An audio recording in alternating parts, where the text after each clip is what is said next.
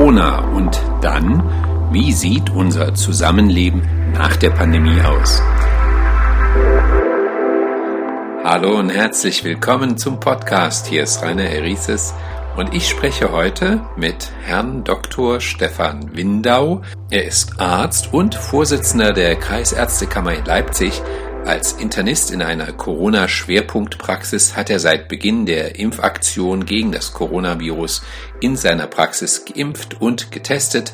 Hallo, Herr Dr. Windau, guten Tag und schön, dass Sie dabei sind. Guten Tag, vielen Dank für die Gelegenheit. Herr Dr. Windau, in Ihrer Praxis impfen Sie regelmäßig. Wie hat denn Corona Ihren Alltag in der Praxis insgesamt verändert? Im Grunde genommen seit einem anderthalben Jahr dominierend. Sicherlich liegt das daran, dass unsere Praxis auch besonders viel testet, weil sie eine Zeit lang Corona-Schwerpunktpraxis war und wir von Anfang an auch impfen. Aber natürlich suchen die Patientinnen und Patienten Hilfe und Fast jede Arztkonsultation hat irgendwie das Thema Corona im Vordergrund, meist im Hintergrund. Es schwingen eben Ängste, Sorgen mit, Befindlichkeiten, aber auch grundsätzliche Fragen. Und ein Arzt ist auch in gewisser Weise, wenn es gut ist, Seelsorger. Und das schwingt natürlich immer alles auch mit. Mhm. Sie haben mehrere Funktionen mit beruflichem Hintergrund auf Landes- und Stadtebene. Sie sind Vorsitzender der Kreisärztekammer und in dieser Funktion haben Sie sich Ende 2021 an die Ärzte von Leipzig gewandt, in einer Art Botschaft oder Weihnachtsbrief an die Ärzte ihrer Region und dort beklagen sie einen Vertrauensverlust zwischen Politik und Bevölkerung. Woran machen Sie das fest? Letztendlich widerspiegelt sich das ja in den täglichen vielen Konsultationen. Patienten sind verunsichert und sie sind weniger verunsichert über Faktenlagen, sondern wie mit Fakten umgegangen wird. Die Menschen wünschen sich, und da sind Patienten nichts anderes als wir alle Mitglieder der Gesellschaft, Klarheit, Orientierung und äh, Verlässlichkeit. Natürlich ist das schwierig und man muss auch den Politikern äh, zugute dass am Anfang der Pandemie niemand die richtigen Antworten haben konnte und keiner ist auch heute, niemand von uns, im Besitz der absoluten Wahrheit und kann sagen, meine Position ist die einzig richtige. Aber die Politik hat oft den Eindruck erweckt, eine Vorgabe zu machen oder machen zu können, diese kurze Zeit später wieder kassieren musste und die Leute glauben zu einem großen Teil eben nicht mehr vollständig an das, äh, was die Politiker sagen. Hm? Vielleicht kann ich da nochmal nachhaken. Sie sagen Hoffnung, Orientierung, Klarheit bräuchten die Patienten in der Pandemie. Gleichzeitig sagten Sie, dass natürlich am Anfang der Pandemie niemand so richtig wusste, wohin entwickelt sich das Ganze. Was kommt mit der Pandemie auf uns zu? Nun haben Sie die Entwicklung in Ihrer Funktion sehr hautnah mitverfolgen können. Glauben Sie denn, dass Fehler in der Corona-Politik eigentlich insgesamt verzeihbar sind? Oder wie hätte man das besser bewältigen sollen? Die Fehler sind definitiv verzeihbar. Ich mache ja auch als Arzt Fehler, leider.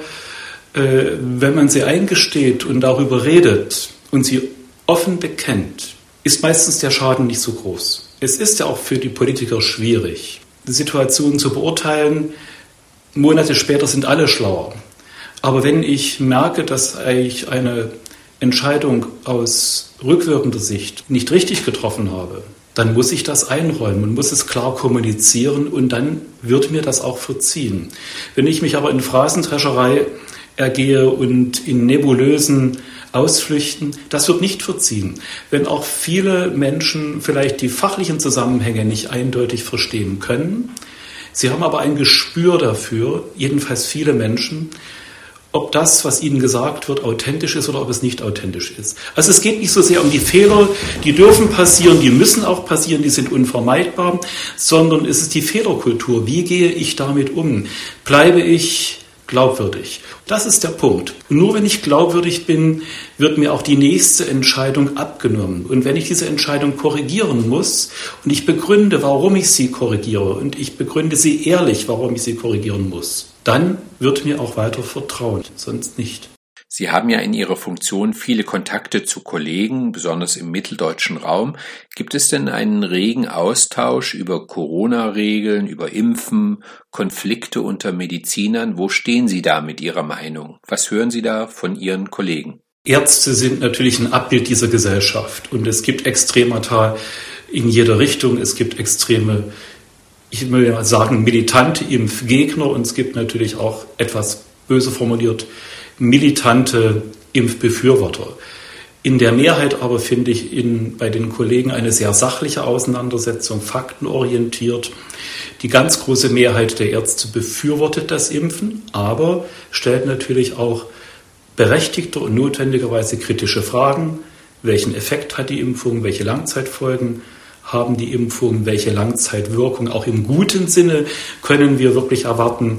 Und darüber muss diskutiert werden. Und es darf eben nicht dazu kommen, dass pauschal Behauptungen aufgestellt werden. Sie erinnern sich vielleicht, sicher war ja auch die Hoffnung, das Entscheidende, als die Politiker gesagt haben, mal salopp formuliert, liebe Leute, lasst euch impfen und dann ist das Problem gelöst.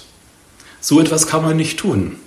Das kann man auch als Politiker nicht tun, auch als Wissenschaftler nicht tun, wenn ich nicht weiß und ich kann es nicht wissen das ist kein Vorwurf, dass man es nicht wissen kann.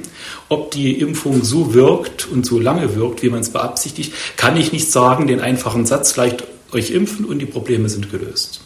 Das sind diese Pauschalisierungen und innerhalb der Ärzteschaft findet man aber diese Dinge selten. Natürlich gibt es Extremata auf beiden Seiten.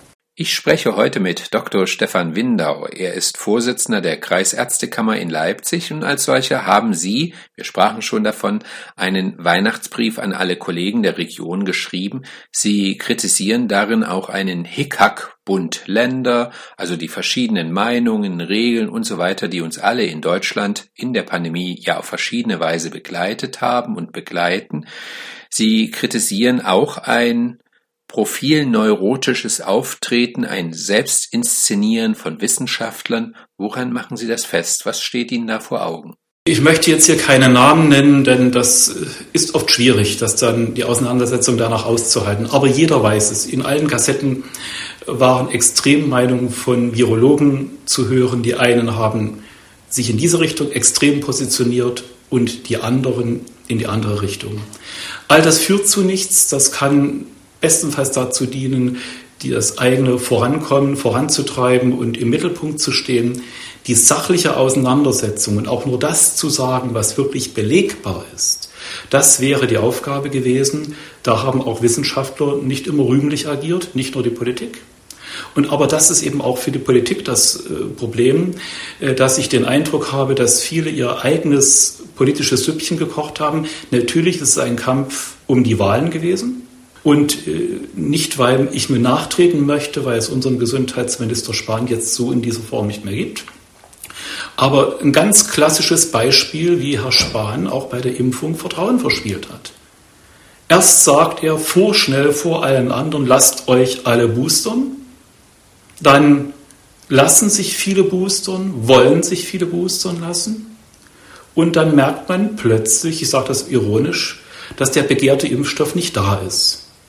Statt zuzugeben, dass man sich verrechnet hat, die Situation nicht korrekt eingeschätzt hat, wird eine Presseerklärung rausgegeben, liebe Leute, lasst euch bitte mit dem anderen Impfstoff impfen.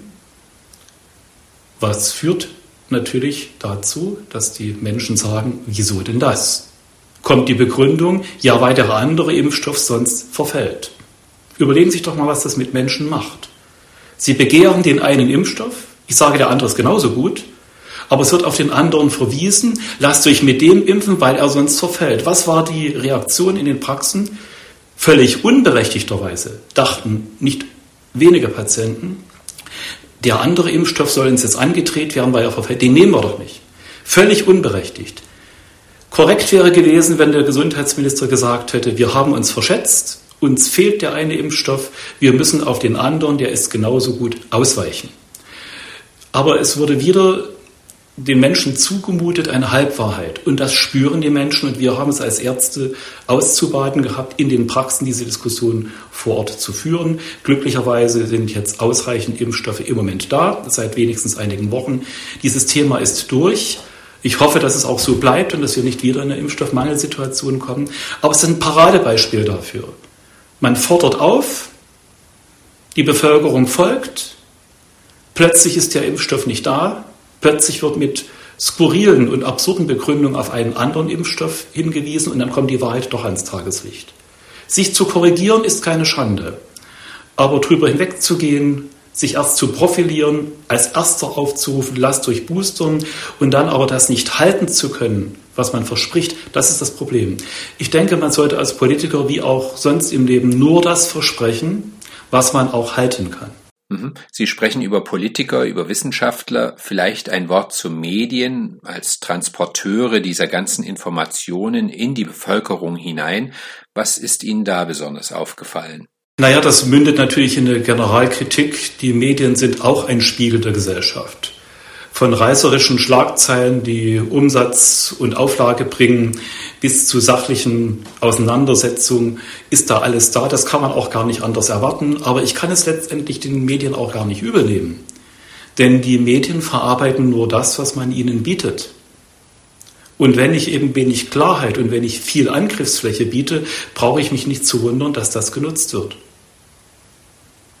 Wissen Sie, es geht wenn ich das vielleicht rüberbringen darf, äh, aus meiner Sicht bei weitem nicht nur um die fachliche Diskussion, Impfen ja oder nein, Corona-Einschätzung so oder so.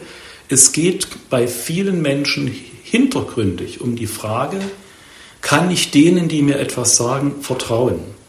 Kann ich den Politikern, das ist jetzt sehr pauschal gesagt und soll auch nicht jeder Politiker angegriffen sein, kann ich den Politikern vertrauen? Kann ich ihren Botschaften glauben? Und ich habe den Eindruck, und ich denke, da bin ich nicht allein, dass ein Großteil der Bevölkerung, nicht die Mehrheit, aber doch ein erheblicher Teil, in einem erheblichen Maße Vertrauen in das Handeln von vielen Politikern verloren hat.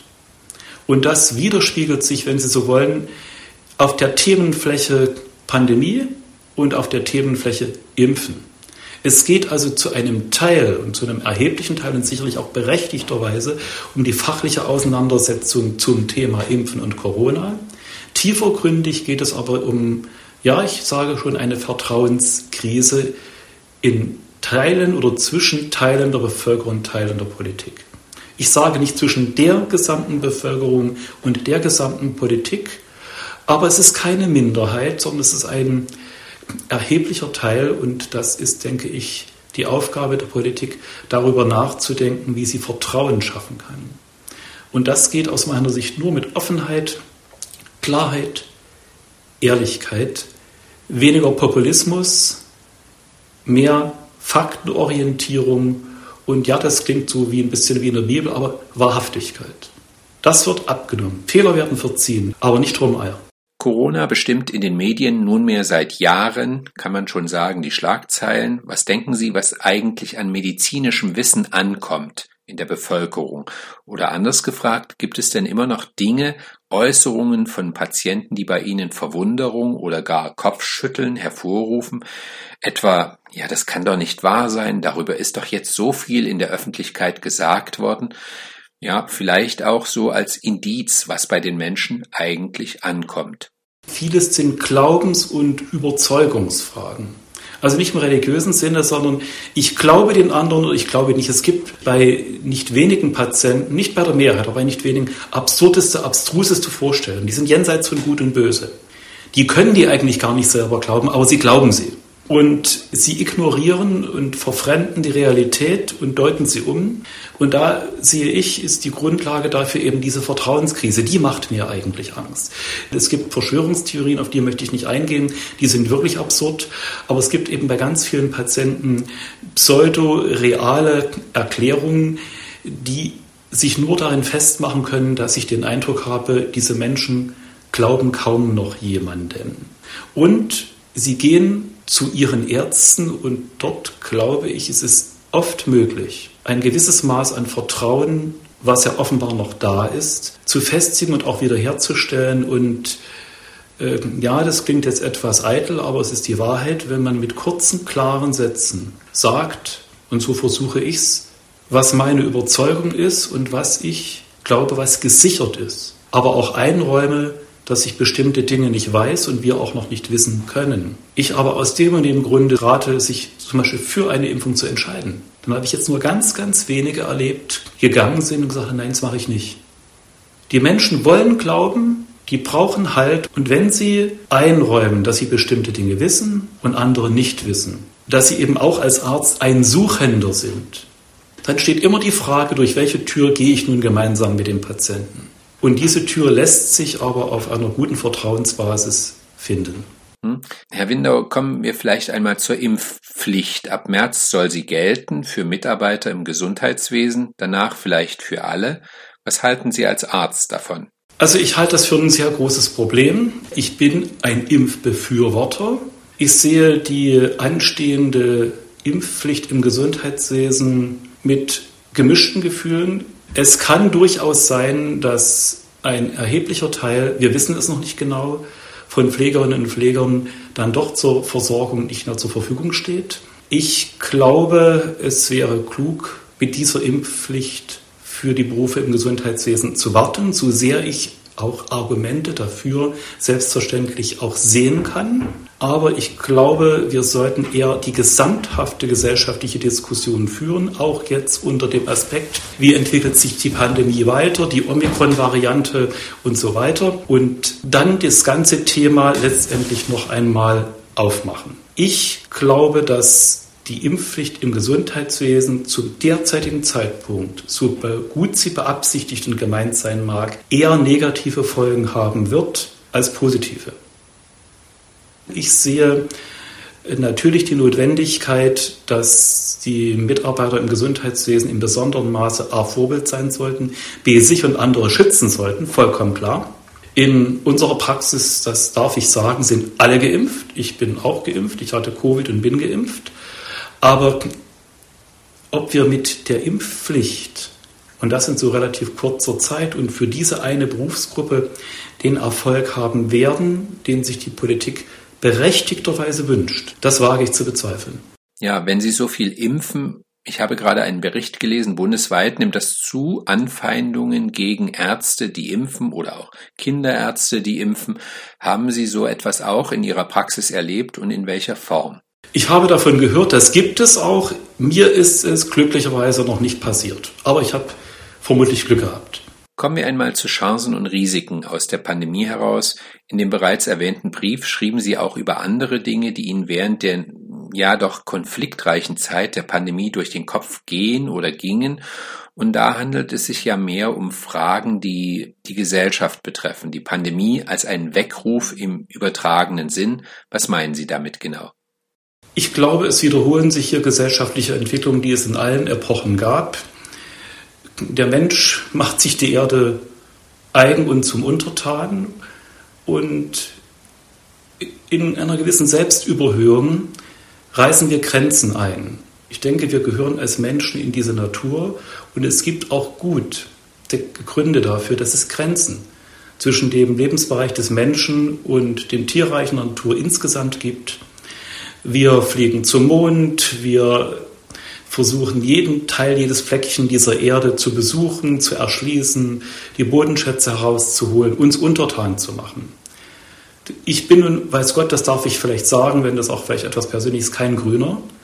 Aber ich bin der festen Überzeugung, dass, es, dass das, was über Jahrtausende oder gar Jahrmillionen gewachsen ist, nicht einfach eingerissen werden darf.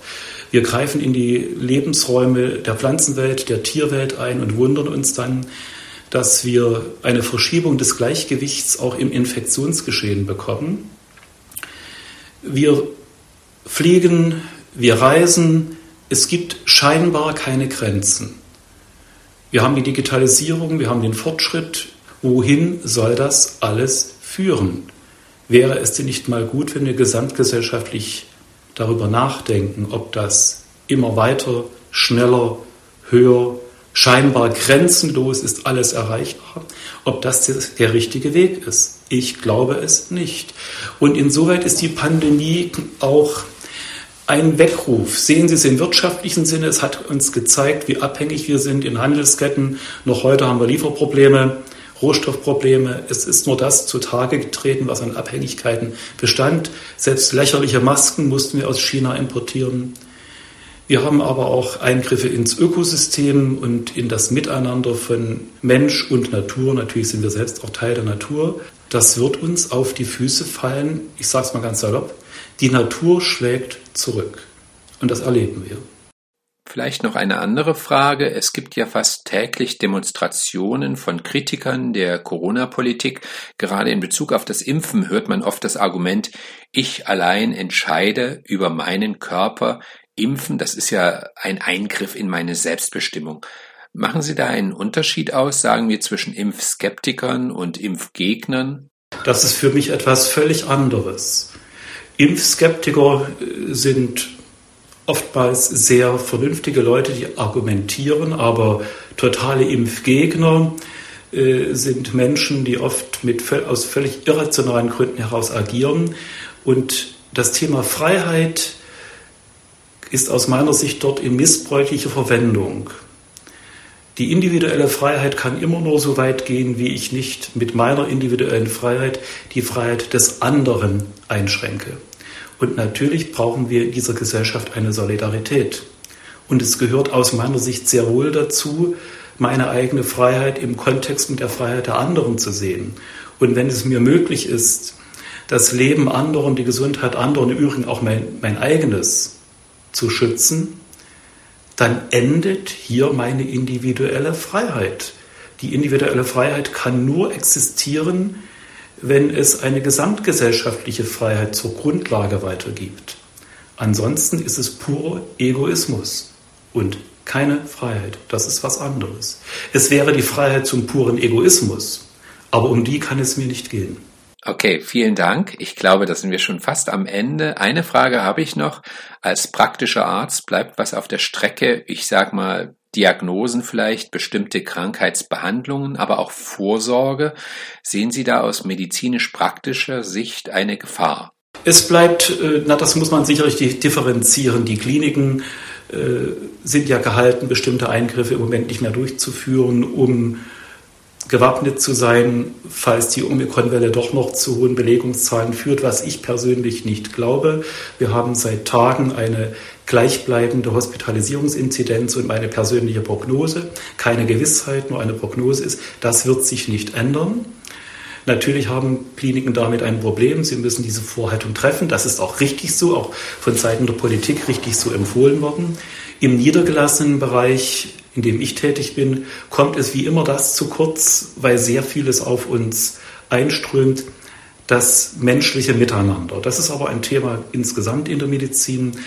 Und andererseits versuchen sehr viele Ärztinnen und Ärzte gerade in dieser allgemein gesellschaftlich sehr verunsicherten und verunsicherten Situation mit den Menschen zu reden und genau das herzustellen, worum es geht.